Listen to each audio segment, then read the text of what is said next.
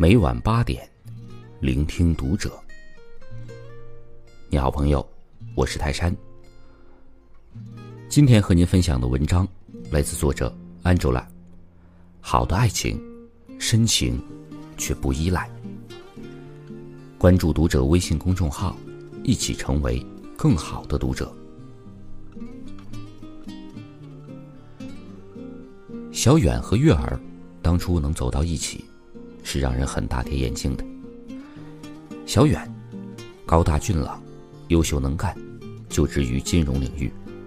他常常的国内国外到处飞，体面多金，高冷范儿十足。月儿样貌端正，却算不上第一眼美女，扔在人群里她并不扎眼。工作一般，在一家互联网公司做。做一个不起眼的小主管。小远的前女友肤白貌美，形象气质俱佳，在机关做着公务员，稳定清闲。很多人对于小远舍弃了各方面条件开挂的前女友，却看上了平凡的月儿，表示不理解。前女友和小远是大学同学，同样在大城市里长大的孩子，家教良好，可谓门当户对。两个人郎才女貌，是一对耀眼的璧人。也是很多人都看好的 CP，相处了三年多，感情发展顺利，一切似乎水到渠成。小远却不提结婚，女孩着急了，先是暗示无果，变成直接催促，但是小远还是无动于衷。小远私下里和朋友说：“我知道他各方面条件都很好，但是跟他在一起，我却没有那么快乐。”前女友知书达理，温婉体贴。若论硬件，绝对是贤妻良母的好人选。但让小远犹豫不决的是他的个性，他非常缺乏安全感。一方面，他太过依赖小远，但另一方面又对小远不够信任。小远出差频繁，每一次到一个地方，飞机落地，打开手机，必然会蹦出前女友的信息：“到了吗？记得给我打电话。”每晚睡觉前，无论小远身处何处。多累多忙，两个人一定要视频通话。这种强迫症式的互诉衷肠，不分地点、时间，风雨无阻。有一次，小远飞到美国，国际长途飞行十几个小时，回到酒店后，他衣服还没来得及脱，倒头就睡着了。前女友的微信呼叫了数次，未果。情急下，他竟然找到小远的办公室同事，几经周折，要来了酒店的房间电话，连夜拨打岳阳电话。硬生生的把睡梦中的小远给叫醒了。这种夺命连环 call 让小远无所适从，他对前女友没有任何不忠和偏见，但他的不信任渐渐超出了他的底线。他不敢想象，如果结了婚，当女友变成了老婆，他的黏腻和束缚会不会愈演愈烈，最后让自己窒息。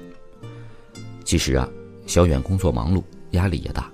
所剩无几的业余时间，他只想轻松度过，但和他在一起却无法实现。他敏感多疑，小远要时时照顾他的情绪，就连小远精心挑选的礼物，也是以各种理由被嫌弃。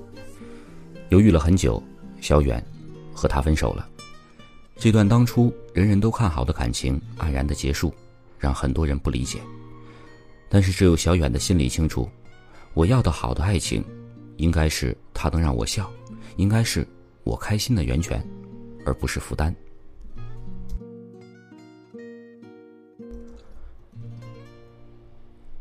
在飞机上，小远邂逅了月儿。月儿的相貌没有前女友出众，家世背景也没有前女友拉风，但她拥有一种幽默潇洒的独特魅力，引得他的目光总是挪不开。月儿热情活泼，爽朗可爱。说话脸上带着笑，走路脚步带着风。这位大大咧咧、略显逗逼的姑娘，经常逗得小远哈哈大笑。几个小时的飞机旅程，小远觉得过得很快。飞机落地后，两人保持了联系。几次约会后，小远越来越觉得他和月儿才真正拥有同一频率。月儿虽然看起来不起眼，但见多识广，乐观开朗。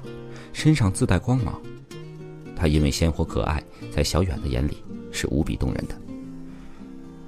月儿兴趣广泛，也拥有着三教九流的朋友。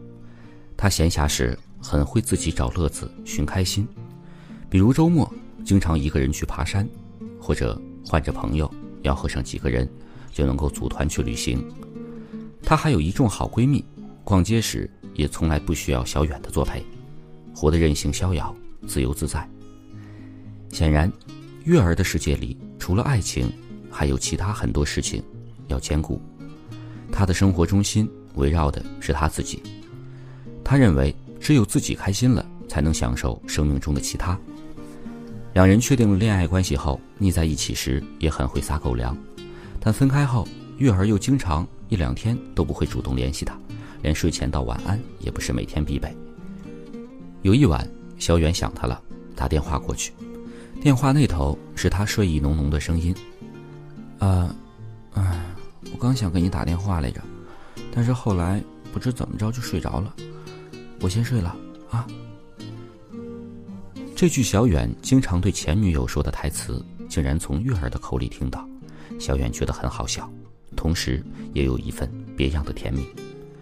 总之，他们俩在一块儿，开心放松，乐趣满满。他的快乐感染着他，这让他甘之若饴。小远也越来越放松，越来越惬意，充满活力，也对月儿的每次相见，都充满着期待和想象。小远和月儿的爱情是真正的相知相伴，爱着对方，但又保持着适当的距离，这样的爱情才会相处不累。沐浴在爱河中的两个人，两个世界相加，应该变得更加宽广，而不是越来越狭窄。连月曾经说过一句话，道出了成熟爱情的真相：爱情应该是加法，两个相爱的人要比他们独立时更加坚强、更加有趣、更加自然，有更多的快乐。爱情与婚姻都不能够让女性减去独立，让男性减去智慧。好的爱情。不是总想着改变对方，而应该把力气用在自身，让自己变得充实、丰满、与众不同。你身上散发的正能量，才是最信任、最值得依赖的吸引力。好的爱情是滋养，是灌溉，它让你成长，让你从一个人的孤单变成两个人的强大。不依附，不粘着，但心却在一起。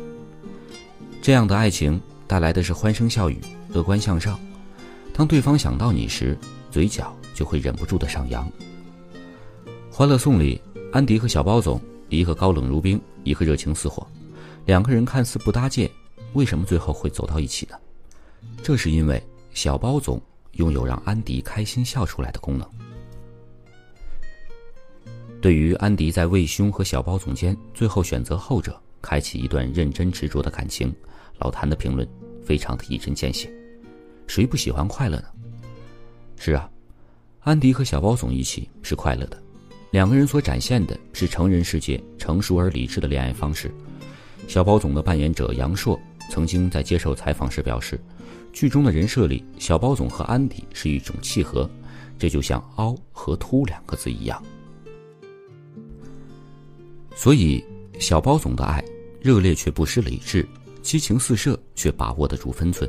分得清场合，经得起推敲，抓住了安迪的心。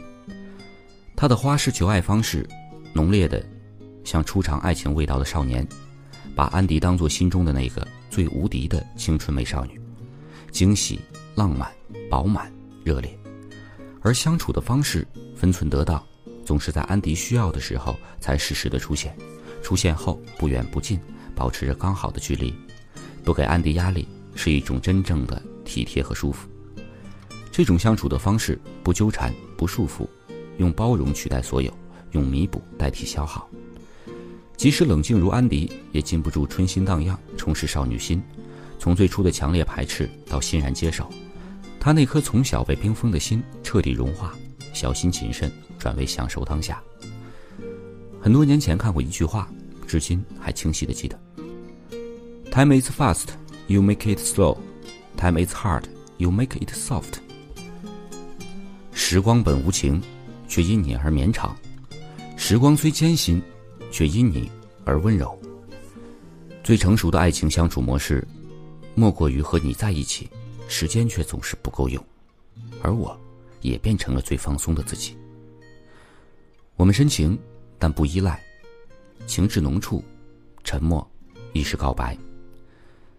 最好的爱情，是我想你的时候，嘴角不禁的自动上扬，而你在我的心里，是暖的，也是甜的。